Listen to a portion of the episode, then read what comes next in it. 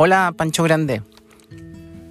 Como te prometí, aquí estoy para contarte más un poco de las cosas que me vienen a la cabeza y que quiero que escuches un poco para entender mi historia y cómo, cómo funciono. Porque yo sé que tú funcionas de una manera totalmente distinta y quizá no, no entiendes los por qué y por qué viene este comportamiento a veces tan extraño que para ti y para muchos no tiene sentido a veces.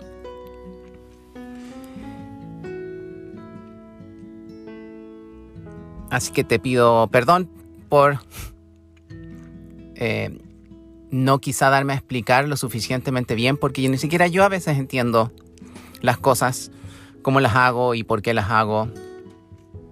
Pero creo que ahora estoy entendiendo un poco mejor.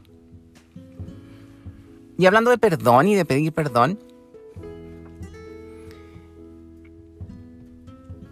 de un tiempo a esta parte me he dado cuenta que solicitar a alguien que te pida perdón o tú perdonar a alguien está un poco sobrevalorado en el sentido de que el perdón es superficial. Siempre el perdón que te hacen llegar, al que te, que te dicen, bueno, tienes que perdonar a esta persona o, o, tienes que pedirle perdón a esta persona, siempre es superficial porque el perdón es, eh, el perdón es sobre una acción en específica en el tiempo. Que en teoría es mala. Pero mm, si lo piensas detenidamente, nunca va a ser una acción en el tiempo y lo que detonó hacer esa acción, entre comillas, mala, sigue ahí, porque no se analizó, sino que se pidió perdón específicamente por esa acción que sucedió en un momento específico. Entonces, el perdón, finalmente, entregarlo, solicitarlo, no tiene ningún sentido. No tiene mucho sentido pero por alguna razón la sociedad está obsesionada con el perdón y siento que la sociedad considera el perdón como una meta más a la que hay que llegar. Y si no llegas, eh, tú tienes algo malo en tu cabeza o no superaste un problema o nada. Entonces, mientras más rápido puedas llegar a esa situación de perdón con alguien, está todo bien para ti. Oh, como que eres la mejor persona del mundo. Y la verdad, algo más importante que el perdón es comprender lo que vivió la persona que causó el dolor o esa mala acción que estamos viendo, que pasó y que nos causó a nosotros dolor. Porque creo que cuando lo analiza la persona que lo causó, o por otra parte la persona que recibió eso, empatizó con esa situación que vivió la otra persona, lo que se logra es ir a la causa real de por qué pasó algo y no porque una persona es mala o porque eh, no somos malos en esencia, a menos que seas medio sociópata o medio psicópata, pero en esencia el resto somos todos buenos. Y lo que yo me he dado cuenta es que cuando hacemos cosas quizá incorrectas o malas responde a una situación de miedo sobre un evento futuro que nos podría hacer daño. Entonces, de cierta forma, eh, un efecto colateral de este daño es que alguien salga dañado. Porque no queremos enfrentar el miedo. Nos da literalmente miedo enfrentar el miedo. Entonces preferimos hacer daño y después pedir perdón, porque el perdón es más rápido, más sencillo, no hay que ver para atrás. Pero a veces, si realmente quisieras pedir perdón, mirar hacia atrás, entender lo que viviste, saber lo que viviste, que muchas veces estás bloqueado, no sabes por qué tienes ese miedo, es mucho más valioso que pedir perdón. Porque estás superando una etapa que quizás lleva años en ti.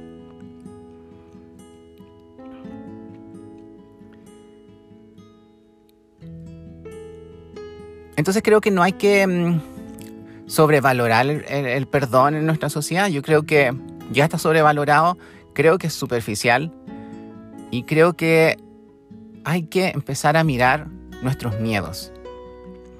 Porque mientras mejor los enfrentamos, menos vamos a tener que pedir perdón.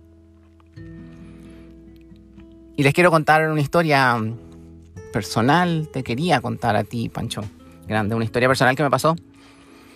El otro día que me junté con una, ex compañera de trabajo, con la Pauli.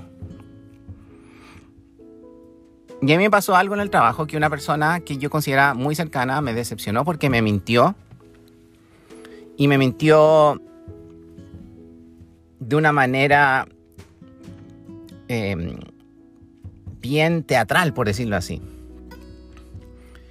Y mm, yo sabía que me estaba mintiendo mientras me estaba diciendo la mentira, que es peor aún, pero yo no podía creer que lo seguía haciendo así, porque ella, porque ella no sabía que yo sabía que estaba mintiendo.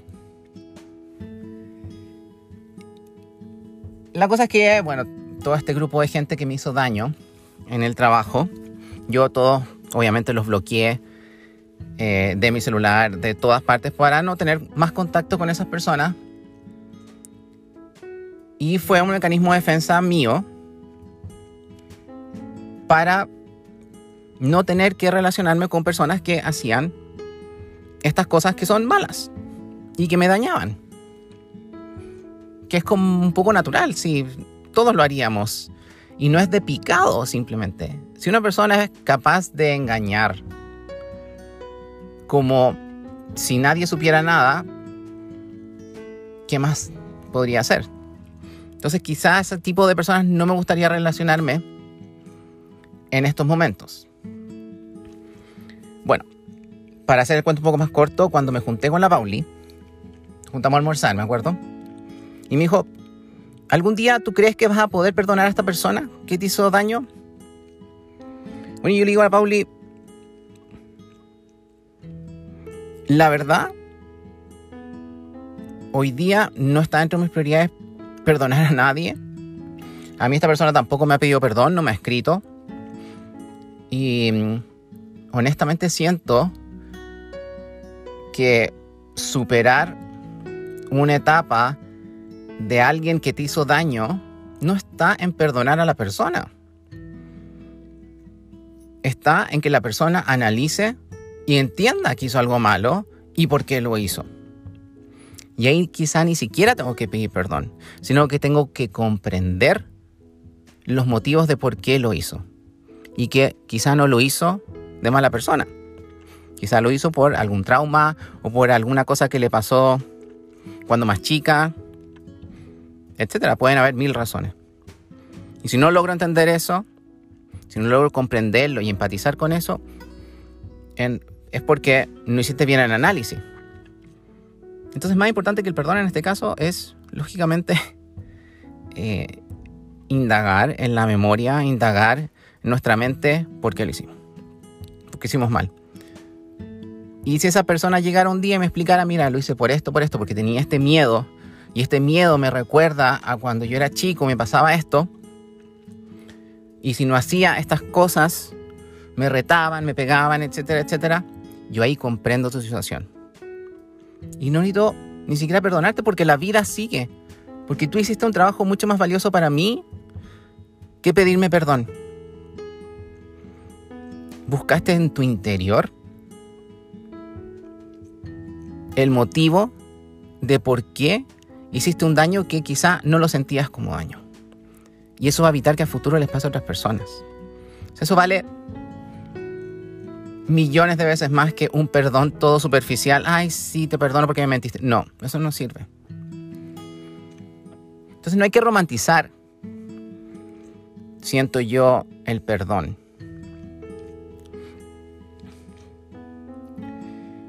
Lo que hay que... Otro tipo mm, de perdón que me he dado cuenta que la gente también espera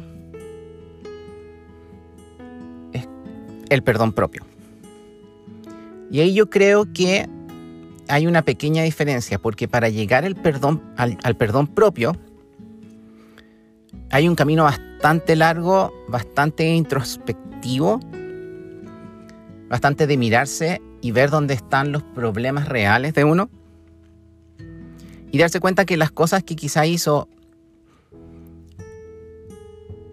o incidentes en los que dañó a alguna persona fueron consecuencia justamente de alguna experiencia vivida donde se naturalizó en tu interior quizá hacer eso.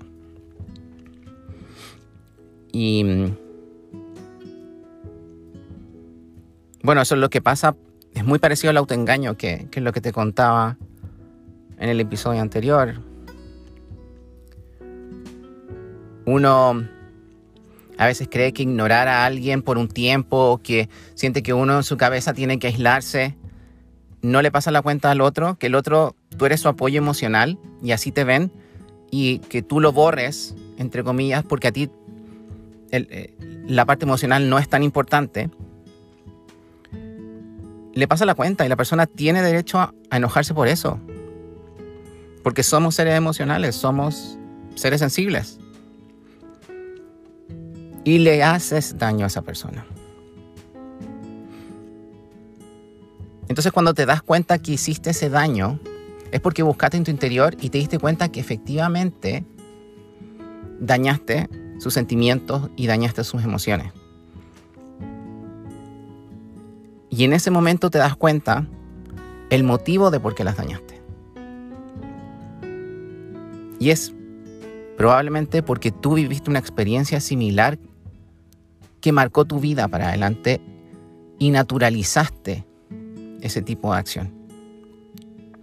Y eso le pasa a millones de personas. No, lo más probable es que si alguien llegase a escuchar algún día esto, Pancho, te des cuenta que hay millones de personas que les pasa lo mismo.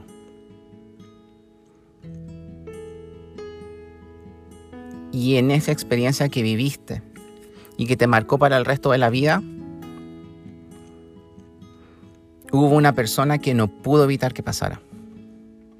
Usualmente todas estas instancias, todos estos eventos donde pasan, estas cosas más dolorosas, son en nuestra infancia, con nuestro entorno social más cercano, con nuestra familia, con nuestra mamá, con nuestro papá, que es el mundo que conocemos y no hay otro. Y nuestros papás son el reflejo de cómo funciona el mundo para afuera. Entonces si pasó con ellos, esto queda grabado en tu cabeza, aunque tú no lo quieras, para el resto de la vida, en cómo funcionan las relaciones de adultos. Y cuando dañaste a alguien por comportarte como te enseñaron tus papás, no puedes tampoco ser tan duro contigo mismo porque el error pasó por tus papás no saber que eso que estaban haciendo te iba a dañar y eso iba a dañar al resto y tus relaciones con el resto. Y ahí yo creo que hay que parar un poco y efectivamente perdonarse.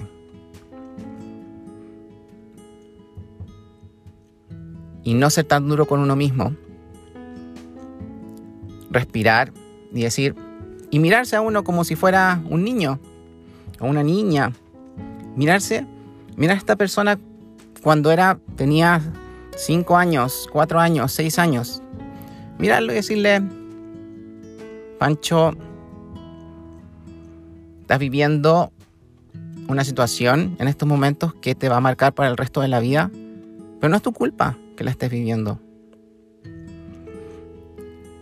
Eh, y más adelante te vas a dar cuenta de que la vida no es así, quizás mucho más adelante. Y no va a ser tu culpa. No va a ser tu culpa. Y ahí tienes que perdonarte y tienes que acogerte.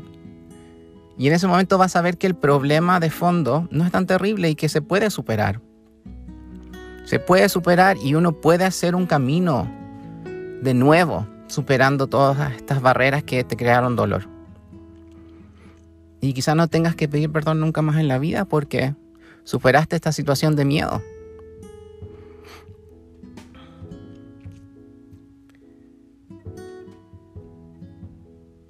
Como yo te contaba en el autoengaño, a mí lo que me pasa es que me escondo en una caverna, básicamente, donde no entran las emociones, no entra nada y puedo bloquear a la gente, sus emociones, si quieren hablar conmigo, si me escriben, no les respondo, porque superarán esto, este impas, porque no somos emocionales. Y yo no puedo hablar porque prefiero estar sin emociones porque así no me duelen otras cosas que me están pasando. Pero daño. Y eso lo estoy viendo recién ahora. Ahora lo estoy entendiendo. Estoy entendiendo cuán doloroso es haberme encerrado por mucho tiempo en mi vida y no haber querido expresar mi dolor como lo estoy haciendo ahora. Y ya siento una pequeña ligereza en mi vida que, creo que nunca había sentido, honestamente. No es que ni siquiera hace tiempo no había sentido. Creo que nunca la había sentido. Nunca había sentido esta como un poco más de ligereza porque creo que estoy poniéndole un cerco alrededor donde está grabado el problema y ya lo tengo identificado. Entonces cuando hay una situación que detona este comportamiento que nace de este lugar de mi cabeza, lo tengo identificado, voy para allá, lo encierro un rato y puedo seguir con mi vida. ¿Qué es lo que pasa con el miedo? Digamos que se un poco mm, se activa este miedo pero yo voy para allá y voy a ver al tiro porque tengo ese miedo. Y quizá algo que estoy haciendo, victimizándome, cualquier cosa, paro y no sigue. Y dejo de quizá maltratar a otra persona sin querer que lo estoy haciendo. Cuando estoy pensando que me estoy defendiendo, finalmente estoy maltratando a alguien. Y no quiero que eso pase.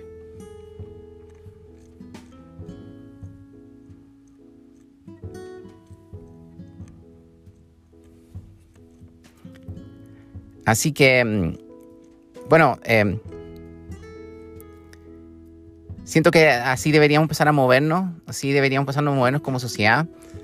No pensar que el fin último es el perdón, sino que antes del perdón, si es que lo entregamos, está revisar en tu interior qué fue lo que pasó, por qué actuaste así, y te vas a sentir mucho más libre. A mí me está pasando y y ha sido una excelente experiencia. Dolorosa.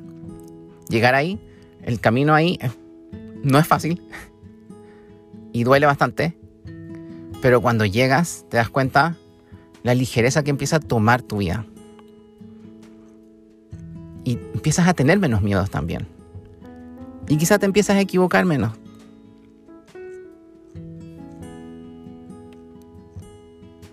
Mi recomendación es pensar más en la experiencia, ir para allá, qué te causó, y vas a ver que perdonar ni siquiera va a ser una palabra en tu, tu vocabulario. Un abrazo, Pancho. Que estés bien.